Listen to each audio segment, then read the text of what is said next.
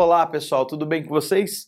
Eu sou o Kevork, professor de Física 1. Hoje nós vamos começar uma coisa chamada UTI. Essa UTI 1 nada mais é do que a revisão dos cadernos aula, os cadernos teóricos 1 e 2, tá? Então bastante atenção, vamos rever aí algumas coisinhas com pequenos detalhes, dicas, importante aí para você fazer essa revisão né, e resolver esses exercicinhos aí para ficar em dia. Beleza, pessoal?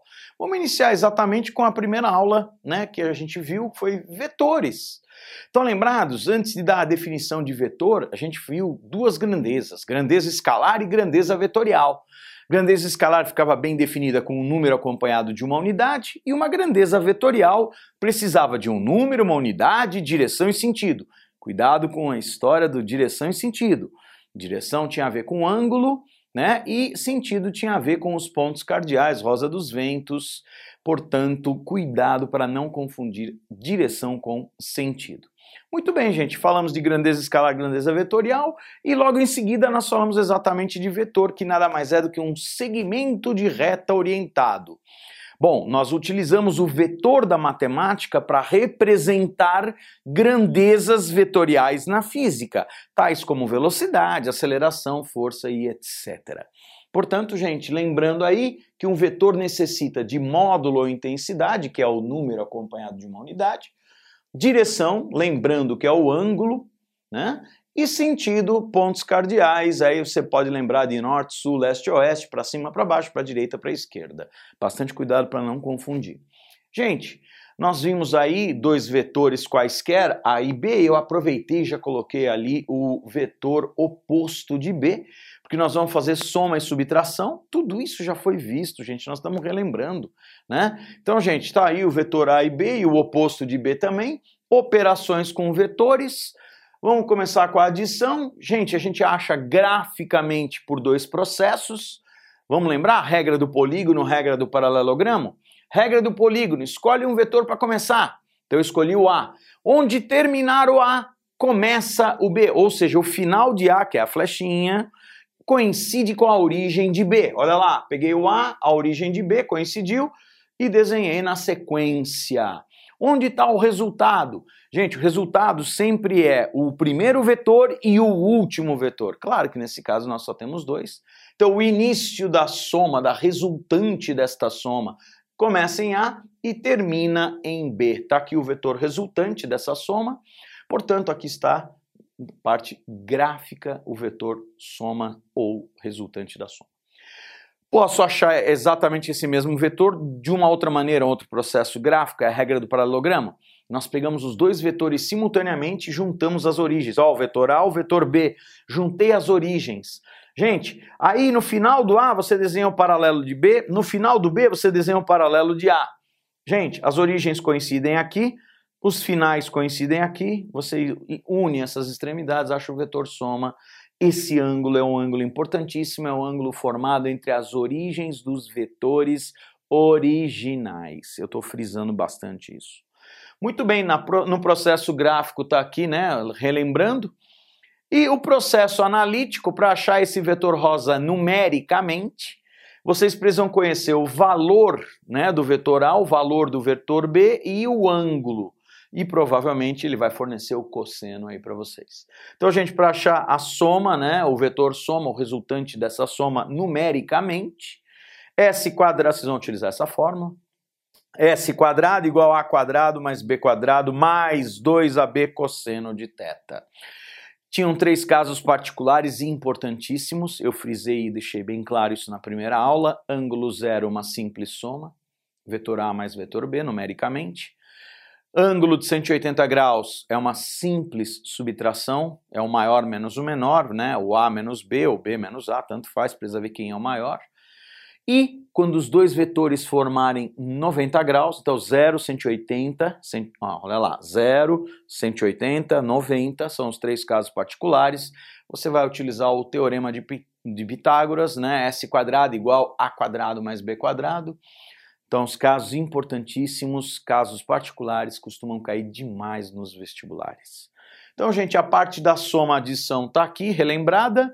E subtração praticamente é a mesma coisa, só que a gente vai o quê? trabalhar com A e o oposto de B, né? Então, gente, para continuar valendo o que a gente aprendeu na soma, você vai o quê? Regra do polígono e regra do paralelograma graficamente.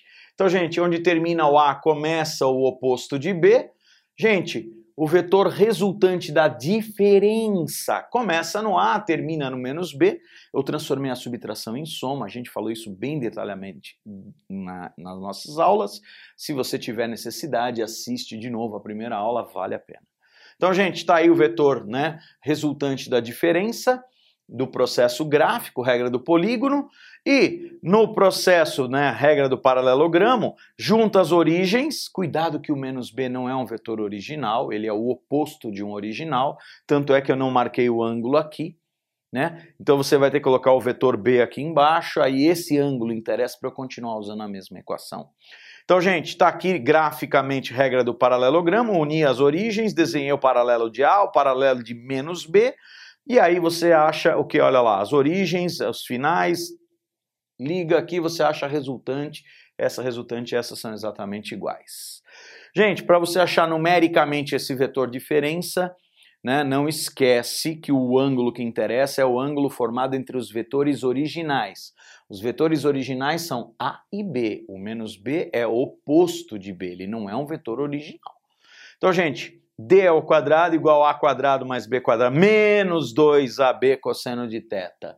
Então, gente, para vocês acharem aí soma e subtração, temos aí o processo gráfico e o processo analítico.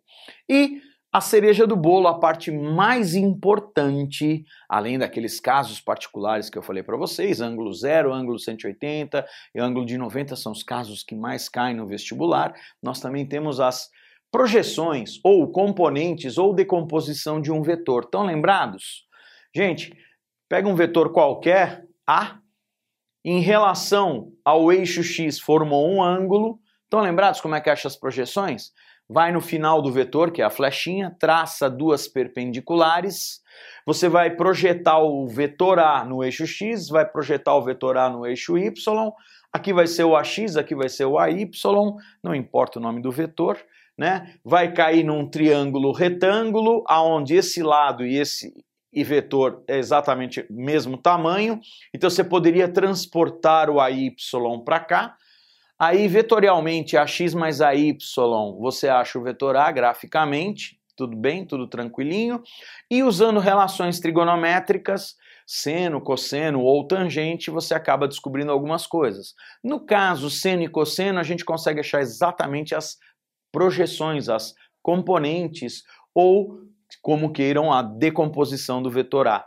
Então, gente, no triângulo retângulo aqui, olha lá, se você aplicar uh, seno, tá aqui o cateto oposto, se você aplicar cosseno, você acha o AX, tá aí, ó. O AX é o A vezes o cosseno do ângulo e o AY é igual a vezes o seno do ângulo. Beleza? Deu para recordar um pouquinho vetores?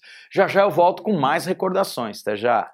Bem, pessoal, então, dando continuidade para essa revisão, o próximo tópico importante era aquela parte de introdução ao estudo dos movimentos, que era o início da cinemática, que vinham com algumas definições importantíssimas: partícula, ponto material, trajetória, posição, deslocamento escalar, deslocamento vetorial, e depois a gente viu referencial, né, que era importante para definir repouso e movimento, né? E dentro disso tudo vinha o quê? Aquele lance ainda da velocidade. O que, que era a velocidade? Era a medida do grau de rapidez com que os corpos mudam de posição com o passar do tempo num determinado referencial. Muito bem. Aí, depois da definição de velocidade, a gente vê o tema central daquela aula, que era exatamente velocidade escalar média. Né? Não esquece, a velocidade escalar média é dada pela distância total percorrida pelo corpo dividido pelo tempo total gasto em percorrer essa distância. Beleza, pessoal? Lembrando que velocidade média não é constante, mas pode ser caso particular do MRU. Pode ser a média aritmética das velocidades? Pode ser a média aritmética das velocidades, caso específico do MRUV. Então, gente, bastante atenção nisso, tá? Então, a velocidade média não é constante, mas pode ser, tá? A velocidade média não é só a média aritmética das velocidades, ela É o que? É um caso específico do MRUV, bastante atenção nessa parte conceitual. Ainda falando um pouquinho sobre velocidade, não esquece daquela regrinha básica, quilômetros por hora para transformar em metros por segundo basta dividir por 3,6 e o inverso basta multiplicar por 3,6. Era o que você precisava saber basicamente daquela aula específica, introdução ao estudo dos movimentos. Beleza, turma? Ótimo. Depois, na sequência, nós vimos ainda dentro daquela aula, no finalzinho daquela aula, movimentos o quê? Progressivos ou pode ser retrógrado. Então, ou é progressivo ou é retrógrado. Gente, estão lembrados? Quando que é movimento progressivo? Quando o corpo o quê? tem a velocidade no mesmo sentido adotado da trajetória. Nesse caso, que as posições aumentam com o passar do tempo, então o delta S é positivo, o tempo é sempre positivo, o delta S positivo, a velocidade vai ser positiva, lembrando da equação da velocidade. Gente, o movimento retrógrado é o corpo se movendo no sentido oposto do que foi adotado da trajetória. Portanto, as posições vão diminuindo com o passar do tempo. Se as posições vão diminuindo, delta S é negativo. Ora, menos dividido por mais, regrinha de sinal, a velocidade vai dar com sinal negativo. O menos só significa que o corpo está se movendo no sentido contrário do que foi adotado da trajetória. Então, gente, tá aí realmente a, relembrando aí a introdução do estudo dos movimentos. Agora sim, terminando isso, nós vimos o primeiro movimento da cinemática, que era exatamente quem? O MRU. Não esqueçam das três características importantes do MRU: trajetória reta ou retilínea, velocidade constante, portanto não pode ser igual a zero, porque igual a zero significa repouso e aqui está escrito movimento. Portanto, a velocidade é constante e diferente de zero, e a aceleração resultante é zero. Lembrando que Trajetória reta não tem aceleração centrípeta, a aceleração centrípeta é zero. Velocidade constante significa que a aceleração tangencial é zero, portanto, a aceleração resultante é zero. Não há nenhum tipo de aceleração no MRU. Beleza, pessoal? Muito bem. Então, lembrados também que todos os movimentos possuem aí equações características né? E a função horária da posição do MRU, SF de T, é a nossa famosa fórmula do sorvete. Aonde? S é posição final, espaço final. S0, posição inicial ou espaço inicial. V é velocidade, T é tempo. Lembrando mais ainda, com aquelas questões interdisciplinares, que isso aqui é uma equação do primeiro grau. O S0 e o V são constantes. E se a gente fizer de novo a comparação com a matemática, o S0 faz o papel do coeficiente linear e o V faz o papel do coeficiente angular. Não se esqueçam disso, a gente já viu tudo isso muito mais detalhadamente nas nossas aulas. Como é uma aula de revisão, estamos aí recordando algumas coisas. Aí tínhamos três casos particulares, estão lembrados do MRU? O primeiro caso particular era o encontro. Gente, imaginem dois corpos executando MRU, portanto, cada um vai ter um sorvete. Como é que faz mesmo para resolver o exercício? No encontro, eles estão exatamente o quê? Na mesma posição. Então é só igualar os sorvetes, desenvolve, acha o tempo do encontro, achou o tempo do encontro, pega esse tempo, joga num dos sorvetes e acha o local do encontro, a posição do encontro. Estão lembrados disso?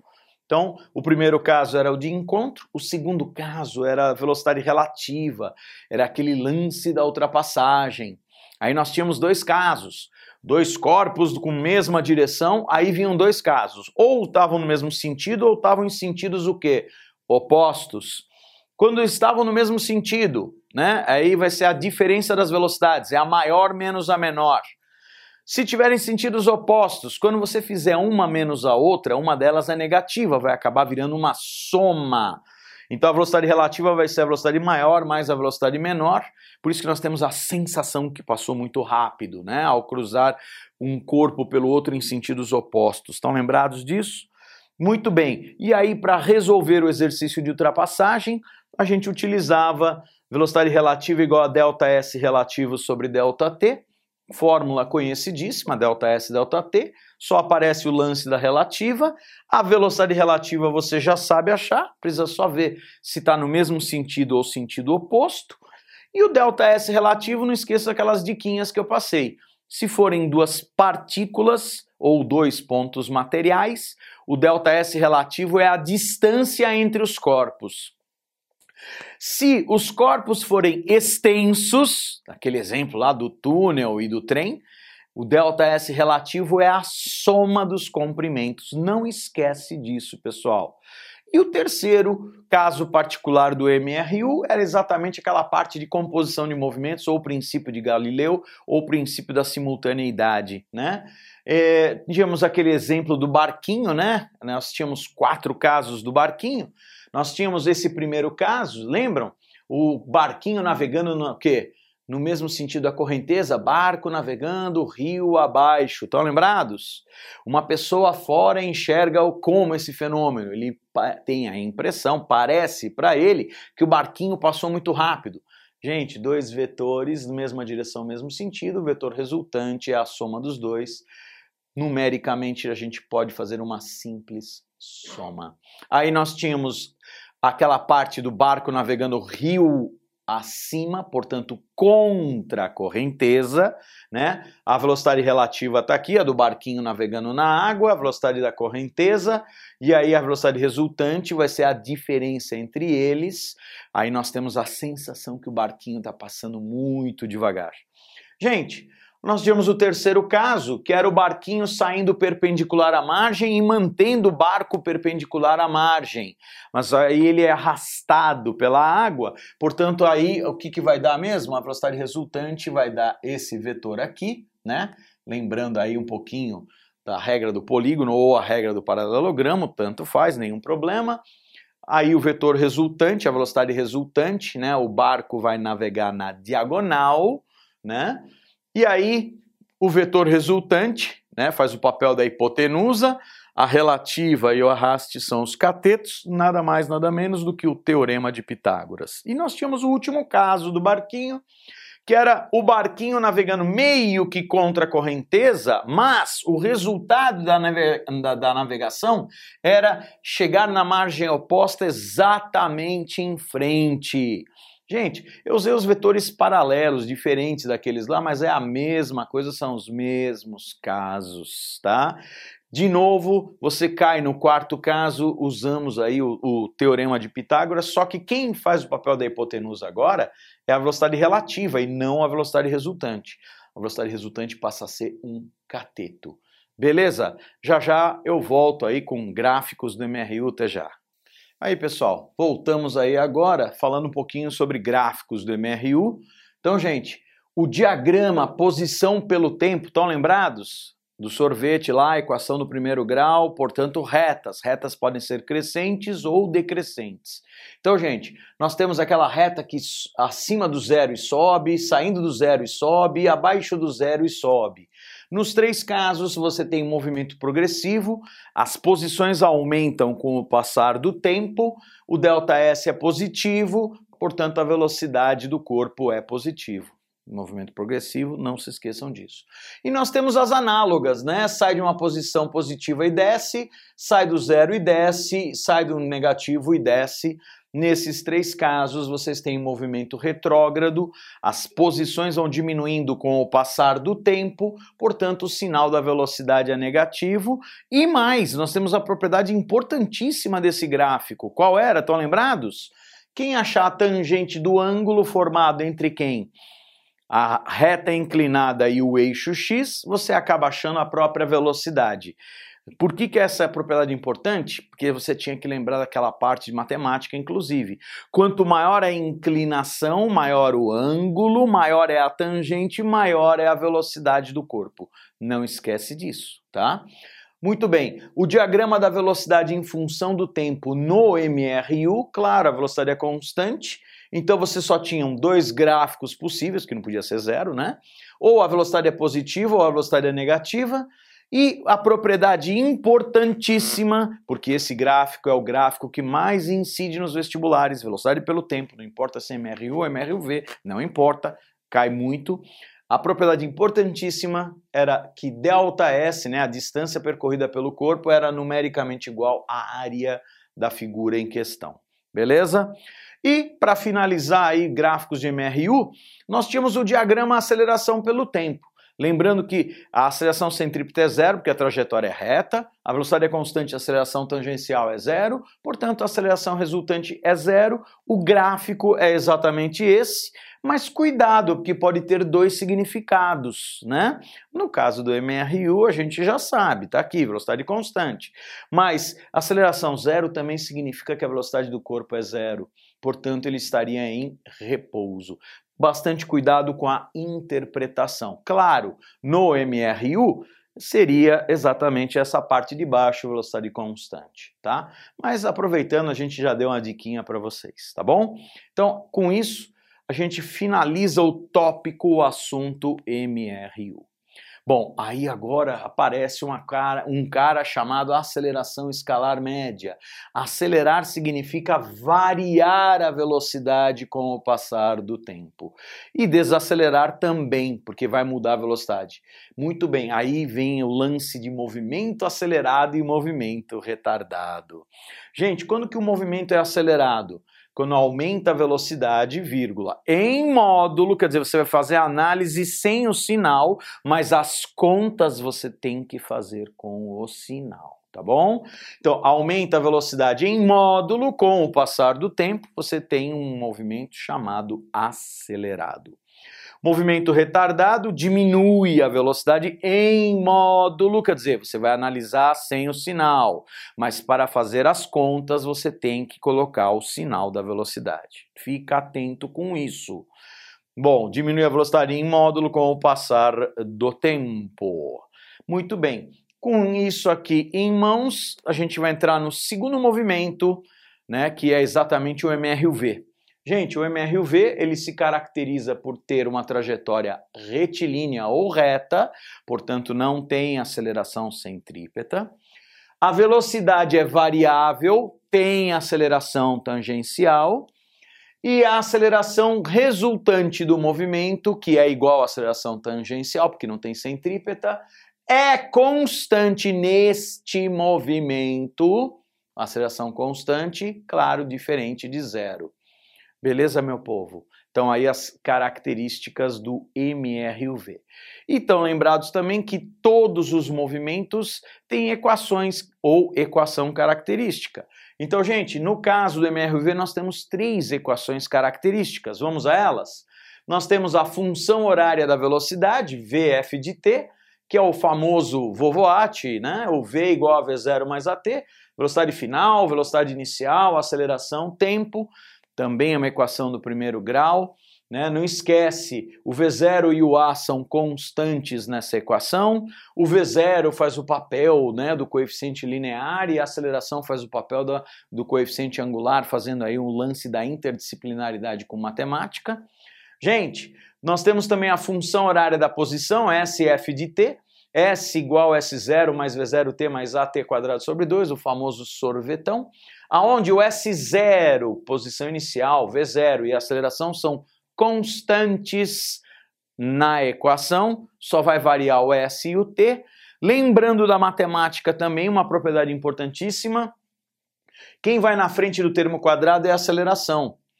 E se essa aceleração for positiva, nós temos uma parábola, porque é uma equação de segundo grau, nós temos uma parábola com cavidade para cima. Se a aceleração for negativa, nós vamos ter uma parábola com concavidade para baixo, fazendo o lance da interdisciplinaridade. E, finalmente, a última equação do MRUV, que é a equação de Torricelli, que tem uma característica muito marcante. Não tem tempo. Então, V quadrado igual a V0 ao quadrado mais 2A delta S, a equação de Torricelli, muito bem aí, ó, caracterizada pela falta do tempo. Aqui estão as três equações que caracterizam este movimento. Já já eu volto com mais continuações aí de revisão. Até já! Bem, pessoal, voltamos aí agora com os gráficos do MRUV. O primeiro gráfico é o gráfico da velocidade pelo tempo. Estão lembrados? Gráfico mais importante da física. Estatisticamente é o gráfico que mais cai no vestibular e ele tem algumas propriedades importantes. Uma delas a gente já viu, nós vamos rever essa propriedade, mas no caso do MRUV, vamos prestar atenção? Gente, Gráfico da velocidade pelo tempo. Não esquece, V igual a V0 mais AT, uma equação do primeiro grau, portanto, equação da reta. Retas podem ser crescentes ou decrescentes. Significado físico, sinal da aceleração é positivo, né, para as retas crescentes, saindo acima de zero, saindo do zero ou saindo da parte negativa e subindo. Gente, as análogas, saindo do positivo e descendo, saindo do zero e descendo, saindo de uma negativa e descendo, o sinal da aceleração é negativo. Além de eu saber o sinal da aceleração, eu consigo achar a própria aceleração, exatamente pela tangente da inclinação do ângulo formado entre a reta e o eixo x. Gente, além do sinal e a própria aceleração, se você achar a área, você consegue achar a distância percorrida, o deslocamento. Beleza? Por isso que esse gráfico é importantíssimo, o gráfico da velocidade pelo tempo. Um pequeno detalhe, no momento que a velocidade for zero, não esquece, houve mudança de sentido. Bastante atenção com isso. Muito bem, pessoal. O gráfico, diagrama S por T, portanto, lá do sorvetão, equação de segundo grau, comentamos. Podemos obter parábolas com cavidade para cima ou com cavidade para baixo. Então vamos lá, quais são os significados físicos? Gente, toda vez que derem parábolas com cavidade para cima, o sinal da aceleração é positivo. Toda vez que nós tivermos o que? Com cavidade para baixo, o sinal da aceleração é negativo. Estão lembrados? O cara que vai na frente do termo quadrado lá na matemática, né, mais menos, é o que vai determinar com cavidade para cima, com cavidade para baixo. Fazendo uma comparação, o cara que vai na frente do termo quadrado é a aceleração na física. Então, por isso que a gente sabe o sinal. Gente, um ponto importantíssimo da parábola é o vértice, que é o que divide exatamente, né? O vértice é exatamente por onde passa o eixo de simetria da parábola, né? E naquele lugar, na matemática, pode ser o ponto de máximo, ponto de mínimo, na física, Aquele ponto é o momento onde a velocidade do corpo vale zero, portanto, mudança de sentido. Bastante atenção aí, fica a dica para vocês. E o diagrama aceleração pelo tempo, lembrando que no MRUV a aceleração é constante, se você achar a área, automaticamente você achou a variação da velocidade. Então aqui estão os gráficos do MRUV. E na sequência das matérias que nós estávamos estudando, nós vimos uma coisa chamada queda livre e lançamento vertical. Estão lembrados? Movimento na vertical, trajetória retilínea, velocidade variável, aceleração constante. Qual que era a diferença dos dois movimentos? Na queda livre, a velocidade inicial é zero, no lançamento vertical, a velocidade inicial é diferente de zero. Nos dois casos, nós temos MRUV porque são as mesmas características do MRUV. Portanto, as equações são as mesmas, com uma pequena e única mudança, vocês já sabem. Continua valendo sorvetão, Vovoati Torricelli, aí você vai tirar a letra A e colocar G no lugar. Portanto, são as mesmas equações e bastante cuidado, porque você tem que adotar um referencial. Né? Se o referencial for para cima, G para baixo, G é negativo nas equações. Se o referencial for para baixo, G para baixo, G é positivo, G fica positivo nas equações. Muito cuidado com esse referencial. A minha sugestão nos exercícios de queda livre e lançamento, se não tiver figura, adotem, usem um referencial para você não se perder no sinal do G. Nós tínhamos dois casos particulares no lançamento vertical para cima, saindo do solo e saindo de uma altura inicial. Três coisas são pedidas normalmente: o tempo de subida, o tempo total do movimento, né? E depois também a altura máxima. Gente, no caso do solo, para você achar o tempo de subida, era V0 sobre módulo de G, já interpretando tudo, sinais, bababá, não precisa pôr nada.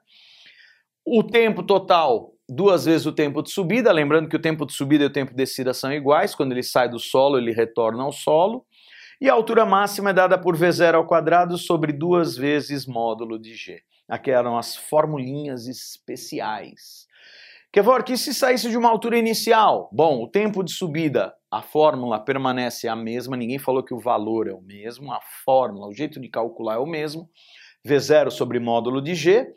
O tempo total nada mais é do que o sorvetão, lembrando que a posição final do corpo é zero, porque ele atinge o solo. Então, praticamente é uma equação de segundo grau, é só fazer Bhaskara. E para achar a altura máxima é o Torricelli já melhorado, né? Aqui é o Vovoati, aqui é o sorvetão, aqui é o Torricelli, as equações já interpretadas. A altura máxima é V0 ao quadrado sobre duas vezes módulo G mais S0. Com isso, praticamente, né, queda livre e lançamento vertical é repetição de MRUV com essas formulinhas especiais. Cuidado com o lance do referencial. E para encerrar a apostila 2, nós tínhamos aí lançamento horizontal e lançamento oblíquo. Vamos falar um pouquinho de lançamento horizontal? Lançamento horizontal era uma composição de dois movimentos, estão lembrados? A trajetória é um arco de parábola. No eixo X nós temos MRU e no eixo Y nós temos uma queda livre. São dois movimentos independentes entre si, porém acontecem ao mesmo tempo, princípio de Galileu. Gente, no eixo X continua valendo sorvete, no eixo Y sorvetão, Vovoati, Torricelli, não esquecendo que no lugar do A é G. Aí nós tínhamos as formulinhas especiais para achar a velocidade resultante, para achar o alcance e para achar o tempo total de queda, né? Isso no lançamento horizontal. Ou seja, é, nada mais nada menos aqui é vetores, né? Nada mais nada menos teorema de Pitágoras Aqui nada mais nada menos o sorvete, só que escrito de uma maneira diferente. O SX vira alcance e o tempo vira tempo total. E esse aqui nada mais é do que um sorvetão já interpretado para achar o tempo total de queda, o tempo total do movimento. Beleza, pessoal? No último quadro aí a gente volta com o lançamento oblíquo e encerramos a nossa revisão. Até já! Pessoal, para encerrar aí nossa revisão, nossa UTI, Vamos falar sobre o último movimento que é o lançamento oblíquo. Estão lembrados? Característica marcante? Ângulo. Lançar o corpo, dar velocidade inicial, formando ângulo com eixo X normalmente. Gente, particularmente lançamento oblíquo do solo, primeira coisa que nós temos que fazer, já sabem, decompor a velocidade inicial, achar as componentes, achar as projeções. O V0x é V0 vezes cosseno do ângulo e o V0y é V0 vezes o seno do ângulo. Começa o exercício de lançamento oblíquo sempre pelas componentes, porque nós precisamos desses caras, tá bom? Gente, no eixo x e no eixo y ocorrem movimentos independentes entre si, de novo, tal qual o lançamento horizontal, princípio do que? Galileu, portanto, princípio da independência dos movimentos, porém eles acontecem ao mesmo tempo. No eixo x, MRU, nós vamos desprezar a resistência do ar, não tem aceleração, portanto, por inércia, o corpo mantém a mesma velocidade, MRU, então continua valendo a fórmula do sorvete. No eixo Y, a gente passa até agora um lançamento vertical para cima, porque a gente vai achar a componente V0Y, portanto, MRUV. Portanto, continua valendo sorvetão, Vovoati e Torricelli. Muito bem, pessoas nós temos também aqui as fórmulas especiais. Para achar a velocidade resultante, aquela parte onde tem vetores envolvidas, vão ser dois vetores perpendiculares entre si, portanto, continua valendo o teorema de Pitágoras. No eixo X, nós temos aí uma coisa que pode ser pedida, que é o alcance. Se for pedido alcance, o SX passa a se chamar alcance e o tempo passa a se chamar tempo total. A explicação praticamente é idêntica ao lançamento horizontal. A explicação, ninguém falou que os valores são iguais. Pessoal, aqui nós temos o tempo que o corpo leva para chegar na altura máxima, que é o tempo de subida, né? Atingir o ponto mais alto da trajetória, não esquece. A velocidade lá em cima, na altura máxima, a componente vertical é zero, só tem a componente horizontal, não vai esquecer disso, hein? O tempo de subida nada mais é do que um vovoate melhorado, Aí o tempo que ele leva para descer é o mesmo que ele leva para subir, portanto, isso se for do solo. O tempo total passa a ser duas vezes o tempo de subida. E se você fizer uma interpretação do Torricelli, você consegue achar aí a altura máxima, que é exatamente o ponto mais alto. Cabem aqui duas observações. A primeira observação, no solo, Se o ângulo for de 45 graus, nós temos uma coisa chamada alcance máximo e ele é quatro vezes a altura máxima. E nós temos um caso particular de lançamento oblíquo, que não sai do solo, ele já sai de uma altura inicial, de um S0Y. A explicação, gente, é idêntica a tudo que vocês viram aqui, com exceção do quê? Da, do tempo total e do e da altura máxima, tá? São as duas diferenças. Então, gente, são as mesmas fórmulas que você viu aqui anteriormente, exceto quem? A do tempo total, que nada mais é do que um sorvetão, né? No final a altura é zero, porque ele atinge o solo, e a altura máxima você tem que somar aquela alturinha inicial. São as duas diferenças em relação ao do solo. Então continua valendo todas as explicações, tudo idêntico, tudo idêntico. Só essas duas é que vão se alterar se for esse caso. Com isso, eu encerro a nossa revisão. Gente, bons exercícios, até a próxima. Tchau, tchau. Valeu!